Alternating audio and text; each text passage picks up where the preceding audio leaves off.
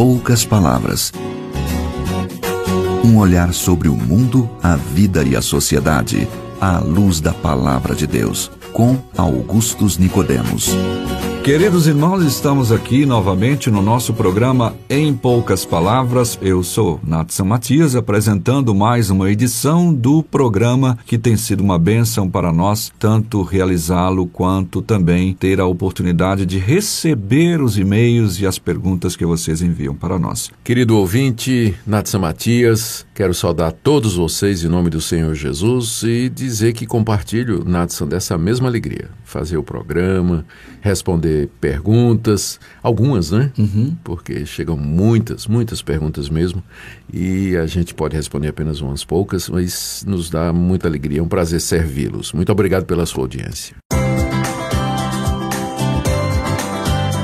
A pergunta de hoje tem a ver com inspiração das Escrituras, sobre a questão da relação dos autores com aquilo que escreveram, se eles, de fato, por serem falhos, poderiam suprimir alguma coisa ou acrescentar alguma coisa, enfim.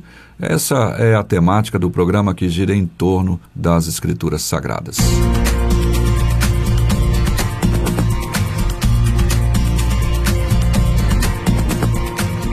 Pastor Augustus, a pergunta vem lá do Joab Guilherme. Ele diz: Eu moro em São Paulo, sou ouvinte assíduo das lições e reflexões que são transmitidas aqui pelo programa. E a dúvida dele se refere aos escritores dos livros sagrados, se, como sujeitos históricos, eles estão subordinados à objetividade da verdade histórica, isto é, se, como seres humanos, eles escrevem segundo sua percepção das coisas. Nos quatro evangelhos, aí ele destaca aqui o Mateus, Marcos, uhum. Lucas e João, e ele diz que há uma mesma história com visões diferentes, direções diferentes, segundo ele. E ele gostaria de saber, citando agora Moisés, que feriu a pedra, não poderia ser falível, uma vez que, ao invés de tocar na pedra, ele feriu, né, desobedecendo ali a Deus. Sendo falível, então, poderia também transferir essa falibilidade para escrever aquilo que lhe foi revelado. Basicamente, uh, são, são, são várias, né?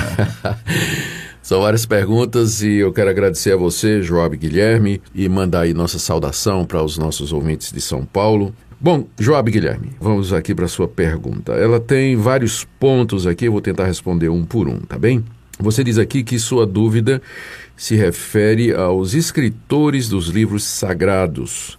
Se, como sujeitos históricos, eles estão subordinados à objetividade da verdade histórica, isso é, se, como seres humanos, eles escreveram segundo a sua percepção das coisas.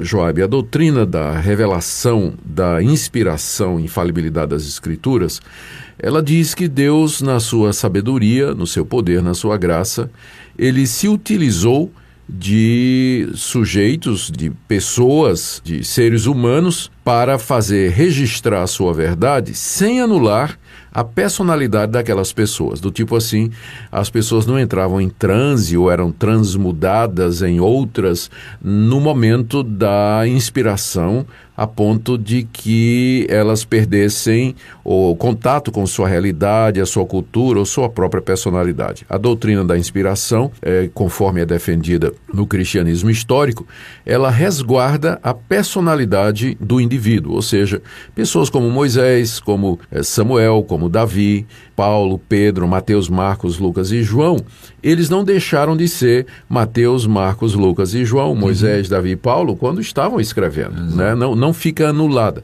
E aqui, por exemplo, é uma diferença que a gente percebe entre a doutrina cristã histórica da inspiração o que a gente chama de psicografia, uhum. que acontece no centro espírita. No uhum. centro espírita, a pessoa é tomada pelo espírito de uma outra pessoa é, ela é possuída né, pelo espírito de uma outra pessoa que assume o controle da personalidade. É o que dizem, né? É, não é que a gente acredita é, é nisso, isso, mas isso, né? é o que eles dizem, né? Uhum. Ah, de forma que Chico Xavier, já morto, pode é, continuar falando, continuar falando através de Dona Maria, que está lá no uhum. Centro Espírita e que incorporou ah, o espírito de Chico Xavier. Né? Então, lá estava a Dona Maria, mas na hora de escrever não era ela, uhum. era, era outra personalidade. Não.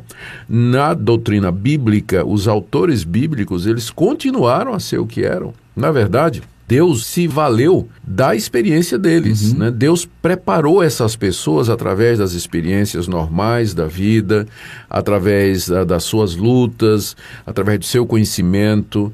Ah, por exemplo, Saulo de Tasso não é? era um judeu extremamente preparado, era lido, era um homem de três mundos, não é? conhecia o grego, o latim, o hebraico, o aramaico, conhecia a, a literatura grega, a ponto de que nos escritos dele nós vemos citações de vários autores e poetas gregos, né? E tudo isso Deus usou né, na hora de, de, utilizar Saulo de Tarso para escrever as cartas que ele escreveu e que vieram a ser e são né, parte da Escritura Sagrada. Da mesma forma, Mateus, Marcos, Lucas e João, que são aqueles que ele menciona aqui de forma mais direta, e o próprio Moisés né, no Antigo Testamento. Então, esse é o primeiro ponto. A inspiração para escrever a Escritura não anulava a personalidade, o conhecimento, as características, os traços do autor humano. Ainda nesse diapasão, Nathan, uhum. é, por exemplo, é perceptível a diferença do hebraico de Isaías e Sim. do hebraico, vamos dizer, de um Jeremias. Uhum. Né? O hebraico de Isaías é muito mais erudito, né? escorreito. Né? Da mesma forma, o, o grego de Marcos ele não chega perto do grego de Hebreus, que é Sim. é um grego mais elaborado, Exato. um vocabulário mais é, erudito, erudito com palavras que aparecem uma única vez, é, né, exato, no, é. chamada rapax legomena, né, que aparece muito na carta aos Hebreus. É como se o autor de Hebreus tivesse um vocabulário muito maior do que Marcos, né? Uhum. Então, tudo isso Deus respeitou, o conhecimento da pessoa, as experiências que a pessoa teve e a assim gente vê isso atualmente, né? Tem autores que, que nos livros seculares eles escrevem de forma mais rebuscada, outros de forma mais Sim. simples, né? E por causa até mesmo da, dessa preferência ou até mesmo da sua influência literária, não é isso? Exatamente. E isso Deus respeitou uhum. na hora que levantou essas pessoas para fazer registrar. Agora, você diz aqui, o Joab, que como sujeitos históricos, os autores bíblicos estão subordinados à objetividade da verdade histórica, isso é, eles escrevem segundo a sua percepção. É exatamente aqui que entra a inspiração. A inspiração da Bíblia, a inspiração dada por Deus, ou o trabalho do Espírito Santo no processo de escrituração da revelação de Deus, consistiu em dar aos autores bíblicos a percepção correta dos fatos. Ou colocando de outra maneira, a inspiração consiste em Deus preservar os autores bíblicos do erro. Uhum. Ou seja, eles não registraram ou escreveram alguma coisa que consistisse ou que implicasse numa concepção equivocada da realidade. Claro, eles eram sujeitos históricos, não existe eh, fato bruto, todo fato é interpretado. Uhum. E essa interpretação dos fatos, que foi usada por eles eh, na hora de escrever a Escritura, foi de tal maneira orientada pelo Espírito Santo que o que ficou registrado é a expressa vontade de Deus. E como Deus é verdadeiro e não é mentiroso, uhum. então o que foi escrito de fato é verdade e é, nos termos da teologia, não é, é, é infalível e inerrante. Então, sim, os autores bíblicos eles observaram os fatos a partir da sua perspectiva, mas eles foram guardados nessa análise pelo Espírito Santo de forma que eles é, captaram pelo ângulo correto uhum. os fatos históricos. Inclusive, nós percebemos que nessa questão da inspiração, ou seja, que vem a mensagem da parte de Deus e Deus preserva isso, não lhes foi permitido até esconder os seus próprios erros, né? Sem dúvida, eles mesmos eh, registram né, casos. É, o próprio Davi, uhum. né, inspirado por Deus, ele tem pelo menos dois salmos em que ele abre o coração ele e confessa seus pecados né, diante O caso que ele usa de Moisés aqui mesmo, Moisés podia ter escondido, não, eu bati na pedra, não, eu só toquei, né? Exatamente, mas aí há essa, essa, esse compromisso com a verdade, né, ainda que custe a reputação do autor. Um outro ponto aqui da pergunta do Joab, Natsan, é que ele cita os quatro evangelhos, Mateus, Marcos, Lucas e João, ele diz que ali há uma mesma história, porém com visões e direções, diferentes. Né? Isso tem que ficar bem explicado. Não, é? não há contradição nos relatos dos evangelhos, embora a gente reconheça que a harmonização às vezes não é tão fácil. Uhum. E a razão para essa diferença, vamos pegar, por exemplo, o caso da cura do cego de Jericó. Um evangelho diz que Jesus curou um cego na entrada, outro evangelho diz que ele curou dois cegos na entrada de Jericó, e outro evangelho diz que ele curou um cego na saída de Jericó. É, exato. então, é, trata-se do mesmo evento, mas narrado do que parece ser três perspectivas diferentes. Uhum. Né? Será que elas estão erradas ou se contradizem? Um pouco de boa vontade vai nos levar a achar possibilidades de harmonização. Tipo, uhum. eram dois cegos, só que um falava pelo outro, não é? Exato. Um era o, porta-voz, não é? Uhum. Então um evangelista registrou que era dois, mas o outro apenas se referiu àquele, que falava, que falava né? né? Pode explicar isso. A entrada de Jericó e saída de Jericó, isso vai depender da posição geográfica do escritor a entrada de uma cidade e a saída da cidade vai depender exatamente de onde se localiza o escritor. E esse é um uhum. detalhe interessante que você vê em outros escritos bíblicos, né? O autor trai a sua posição geográfica, do tipo assim: Fulano subiu a Jerusalém, uhum. Fulano desceu. né? Então, isso trai a posição geográfica. Então, o que para alguns seria a saída de Jericó, para outro, dependendo de onde ele se encontrava, na hora que ele escreveu, de Deus, lá de fora. Era, era a saída, né? Além do que, a arqueologia descobriu que existiam duas Jericós. Uhum. Né? Duas cidades antigas, não é? na verdade era a mesma cidade, só que houve a reconstrução dela e eram ligadas por um caminho.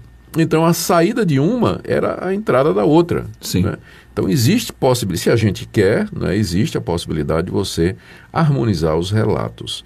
Mas a diferença entre eles, como eu disse, depende da posição geográfica, do ângulo de visão e especialmente e principalmente do objetivo, ou seja, que Marcos escreve para uma determinada audiência Sim. A, para a qual Marcos deseja destacar determinados aspectos do ministério de Jesus que ele entende que é relevante para a sua audiência. Lucas igualmente, Mateus igualmente, João igualmente. Então, a diferença de audiência, a diferença de intenção, a diferença de propósito faz com que o historiador, na hora de selecionar os fatos, o faça a partir desse critério. E como o critério não é o mesmo, então segue-se que o mesmo relato ele é apresentado sob diferentes ângulos. Uhum. Não se contradiz, mas na verdade ele se complementa. É. É curioso, Nathan, que é, desde cedo a Igreja Apostólica ela optou pelos quatro evangelhos. Sim, sim ela, sem é, contradição. Né, sem contra... Não há dúvida que eles perceberam que há diferença, por exemplo, no relato da cura do cego.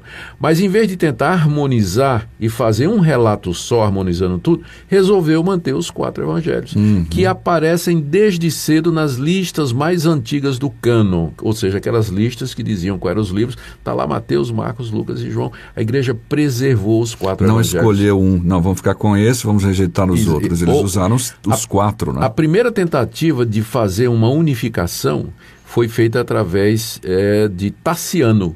Tassiano, uhum. isso aí já estamos falando do século III ou IV. Tassiano fez uma obra chamada Dia Tessaron, que significa através dos quatro, em que ele colocou em quatro colunas uhum. os evangelhos. Ele, ou seja, nem ele tentou assim fazer um relato único, sintetizar para harmonizar, ele simplesmente colocou os quatro um ao lado do outro. Uhum. É? Agora, o último ponto aqui, eu sei que meu tempo acabou e deixa eu correr aqui. Ele fala do erro de Moisés. Ele pergunta se o Moisés que errou ferindo a pedra não podia errar escrevendo. Bom, essa pergunta, Joabe, ela parte de um pressuposto errado da inspiração. O que era inspirado não era o autor humano. Moisés não era infalível em tudo que ele fazia. Ele era infalível na hora que ele estava registrando a escritura. Portanto, a inspiração e a infalibilidade é no escrito de Moisés e não na pessoa de Moisés. É por isso que Moisés, tudo que ele escreveu é verdade, mas era o cara que feriu a pedra. Exato. Era o cara que cirou. Então, a mesma coisa o Davi. Uhum. Davi o que está inspirado, o que é infalível e inerrante, não era a vida de Davi. Davi cometeu adultério, cometeu assassinato Exato. e vários outros pecados. Mas o que foi inspirado foi o seu escrito. Então, os seus escritos são infalíveis e inerrantes. Mas a pessoa deles é não. É por isso que Pedro teve que ser repreendido por uhum. Paulo, né? Uhum. Pedro que escreveu dois, duas cartas, né? Mas falhou, né? foi lá. dissimulado e foi repreendido por Paulo. Beleza, muito bom. Obrigado, pastor, pela resposta. Obrigado, Joabe, pela sua pergunta. Nós agradecemos. Um abraço a todos os paulistas que acompanham o programa em poucas palavras. Até o próximo. Em poucas palavras. Um olhar sobre o mundo, a vida e a sociedade, à luz da palavra de Deus. Apresentação Natsan Matias. Comentário Augustus Nicodemos. um programa da Primeira Igreja Presbiteriana de Goiânia, Rua 68, esquina com 71 Centro. Visite o nosso site www.pipg.org. Apoio Seminário Presbiteriano Brasil Central, Goiânia.